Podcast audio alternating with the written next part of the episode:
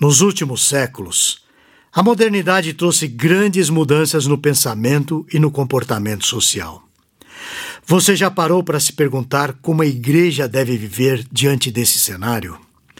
Para refletirmos sobre esse assunto, eu vou trazer aqui um texto que se encontra no Telmídia Blog, que é de autoria do nosso editor-chefe e responsável pelo nosso conteúdo. Ele não só é bastante qualificado, como tem uma visão embasada em alguns aspectos da vida e da sua formação. Ele é bacharel de teologia pelo seminário Martin Busser. É músico e compositor e membro da primeira igreja presbiteriana de Vitória, no Espírito Santo. Ele também é casado com Larissa Barcelos e pai do Miguel e da Heloísa. Eu estou falando do Diego Venâncio.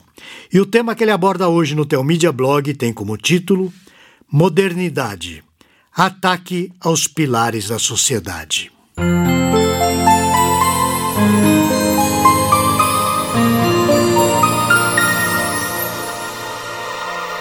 Antes de falarmos sobre a modernidade, eu preciso fazer uma brevíssima contextualização e transmitir alguns conceitos para que você possa compreender melhor sobre o que nós vamos falar hoje. Resumidamente, a modernidade é uma era que se estrutura pela valorização da razão e da crença no progresso da ciência e da tecnologia. A pós-modernidade, por sua vez, é definida como uma época que desacreditou a razão pois não a julgou mais capaz de chegar à verdade. A pós-modernidade desacreditou a existência da própria verdade, pelo menos em termos absolutos. Nós estamos vivendo ainda sobre essas influências. Não podemos dizer que a modernidade foi embora. Ainda estamos vivendo num tempo onde existe crença na ciência e esperança de que o avanço tecnológico traga alguma luz para a vida humana. Ao mesmo tempo, porém, vemos em diversas frentes uma falta de esperança diante de tantos eventos catastróficos que temos presenciado e que abalaram essa esperança. Esse tempo de desesperança na modernidade é o que se pode chamar de pós-modernidade. Vamos dar um passo à frente. A pós-modernidade desemboca no que se chama hoje de relativismo. O homem cansou de ter esperança em coisas vazias e acabou por cair no existencialismo ou niilismo. No existencialismo, o homem deixa de acreditar no sentido da vida. Passa a aproveitá-la desesperadamente como sendo tudo o que lhe resta. Como a vida não tem qualquer sentido futuro ao passado, ou qualquer entendimento de que existe um Deus perfeito, criador, eterno, em quem reside toda a perfeição moral, que dá sentido a tudo, o homem só tem aquilo que está diante dos seus olhos. Portanto, deseja viver intensamente, deseja aproveitar a experiência, deseja aproveitar o tempo que lhe resta, pois não existe mais nada. Já o niilismo entende que se não há sentido na vida, não há nada o que se aproveitar. O niilista, ele crê no nada. Ele crê que nada tem um sentido a ser compreendido.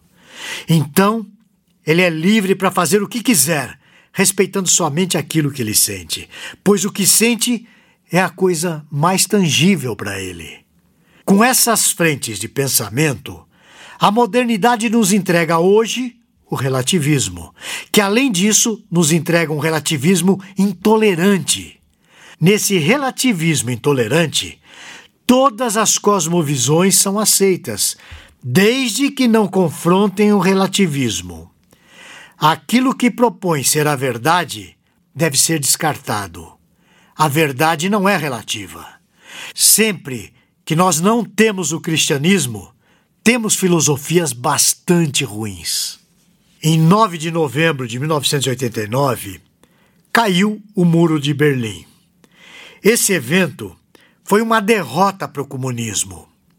Contudo, a derrocada da esperança comunista não significou uma ascensão da sociedade em termos morais absolutos ou qualquer vitória do otimismo.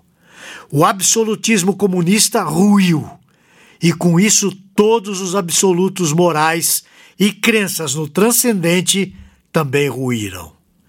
O comunismo marxista foi uma das piores coisas que esse mundo já presenciou. Esse grito de liberdade não tornou a vida mais digna.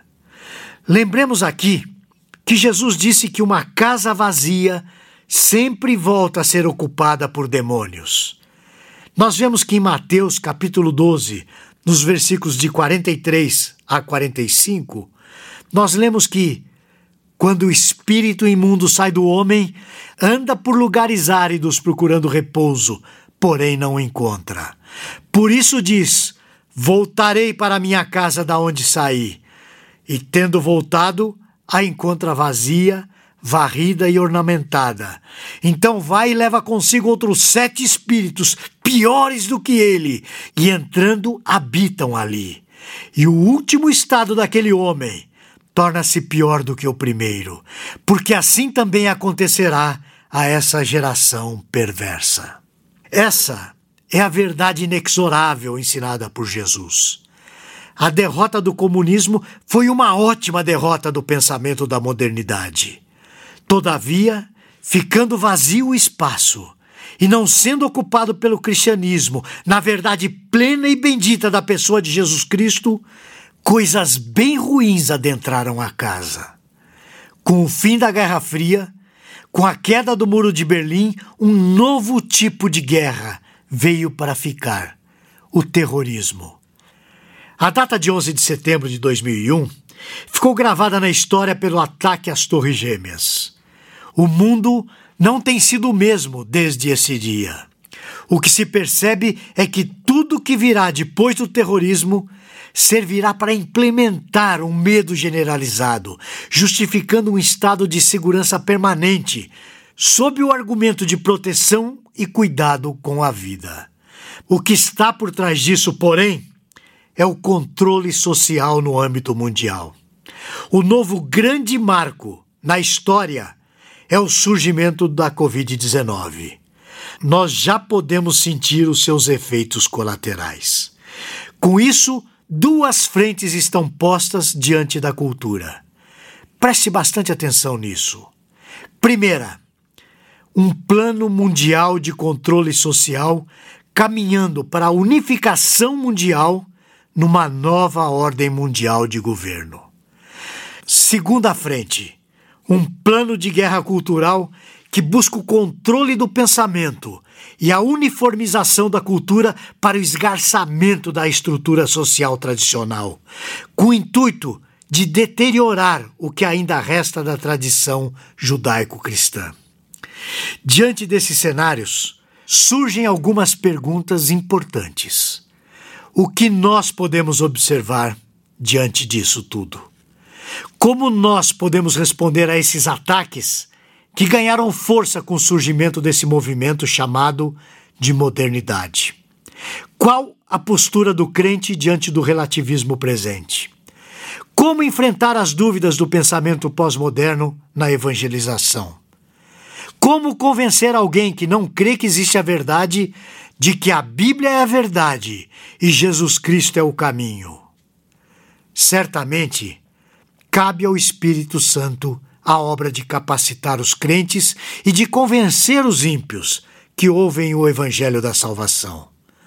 Entretanto, isso não nos isenta de responsabilidades.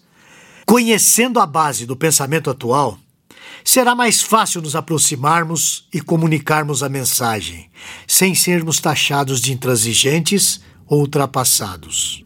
É necessário demonstrarmos que as contradições do pensamento pós-moderno levam à destruição da sociedade e militam contra a própria existência humana.